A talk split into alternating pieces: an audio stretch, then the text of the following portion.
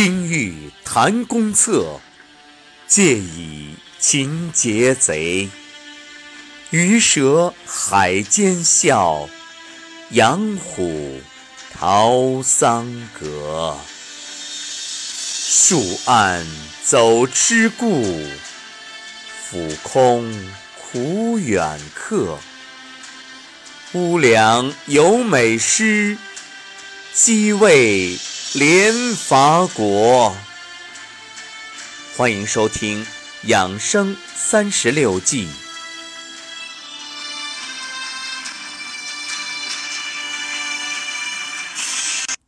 养生三十六计，并战计，第二十八计：上屋抽梯。原点。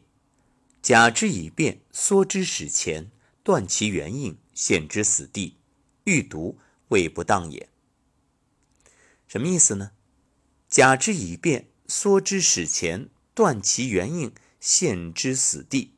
假是借的意思，就是说啊，借给敌人一些方便，也可以理解为我故意暴露一些破绽，然后诱使敌人深入我方，然后趁机切断他的后援和前应。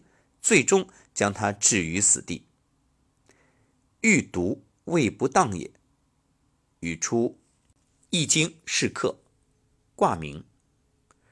本卦为易卦相叠，震下离上。上卦为离为火，下卦为震为雷，是既打雷又闪电，那是格外的威严。离为阴卦，震为阳卦，所以阴阳相济，刚柔相交。比喻啊，人要恩威并施，严明结合，所以呢叫是克。这个意思就是咀嚼。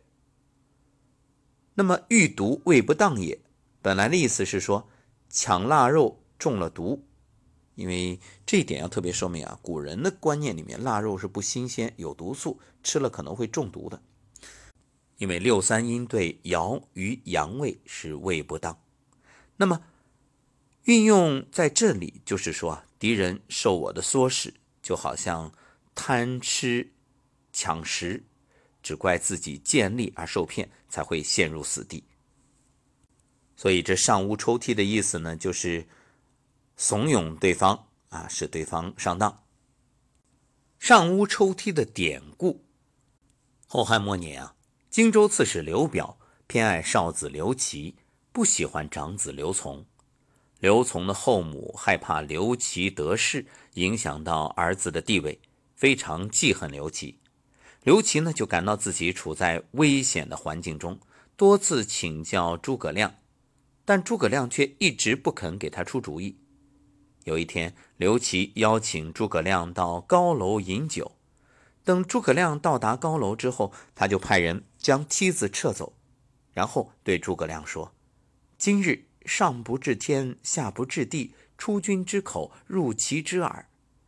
这意思就是，这上不着天，下不着地，那您就说吧，教教我到底该怎么做啊？出您的嘴，入我的耳，没人会知道。诸葛亮呢，想了想，说道：“我给你讲个故事吧。晋献公的妃子骊姬，特别想谋害晋献公的两个儿子，一个申生，一个重耳。”重耳知道骊姬居心险恶，打算逃跑。正所谓留得青山在，不怕没柴烧。但是申生呢，为人厚道，而且有孝心，一定要守在父亲身边，侍奉父亲颐养天年。最后啊，这重耳跑了，骊姬呢就想尽办法迫害申生，在他父亲的食物里放毒，然后对晋王说：“大王。”这申生表面装作对您特别孝顺，实际上啊他可能会在食物里下毒，加害于您。不信，您让随从尝尝。结果这晋王也是老眼昏花，老糊涂了，真的让随从尝，马上这随从中毒身亡。晋王非常生气，尽管申生争辩说自己没有做，对父亲确实是尽孝心，但晋王还是下令将申生斩首。这申生为了表明自己确实是冤枉的，最后自杀了。讲完这个故事，诸葛亮对刘琦说了一句话：“申生在内而亡，虫儿在外而安。这刘琦一听就明白了，故事中的主人公和自己的情况那是一模一样啊！这等于告诉自己，不能再待在皇帝身边，迟早会惹火烧身，被母后加害。所以，上屋抽梯是刘琦用来让诸葛亮出谋献策的手段。那么这里呢，有几个引申意思。抽梯很容易做到。但是如何能让对方上屋呢？怎么引诱他呢？有几个办法。第一，如果对方是贪之人，那就以利诱之；那如果对方是情交之敌，就视我方之弱，迷惑他。第三，如果是莽撞无谋之人啊，有勇无谋，那就设埋伏，使他中计。那么中医养生方面如何运用上屋抽屉呢？很多呀，比如这诱敌上钩的香油蒜泥治挠虫。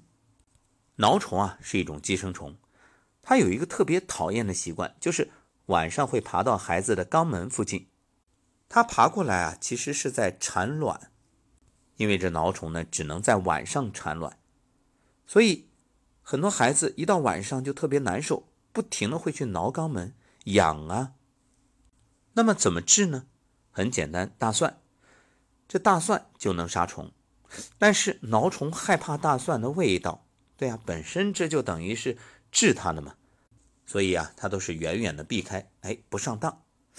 但是挠虫很馋，它喜欢到有香味的地方，所以人们就想到一个计策啊：大蒜外面裹上香油，伪装一下。晚上呢，就放到孩子肛门附近，这样就把挠虫引诱过来杀死。这就是诱敌上钩。当然，这样的形式其实在养生方面也有很多呀。各位不妨开动脑筋，自己联想。对了，补充一点啊，就是孩子为什么会有寄生虫，其实就是生活当中啊，很多时候接触一些不干净的物品。那孩子都喜欢把手放在嘴巴里，所以呢，这挠虫的卵啊就被它吃进去了。因此，打扫卫生很重要。那今天正好是小年，各位也建议大家好好的把家里清理一遍。一个送灶王爷上天说好话啊，再有一个也是养生的一个要求，因为环境干净了，就意味着能量提升了。不管是你生活起来，还是看上去，都会觉着哎，心情舒畅，而且有益于自己防病。那打扫卫生有哪些小诀窍呢？我们在《话中医梧桐说》里面就给大家有介绍，欢迎收听。好，感谢各位，我们下期节目再会。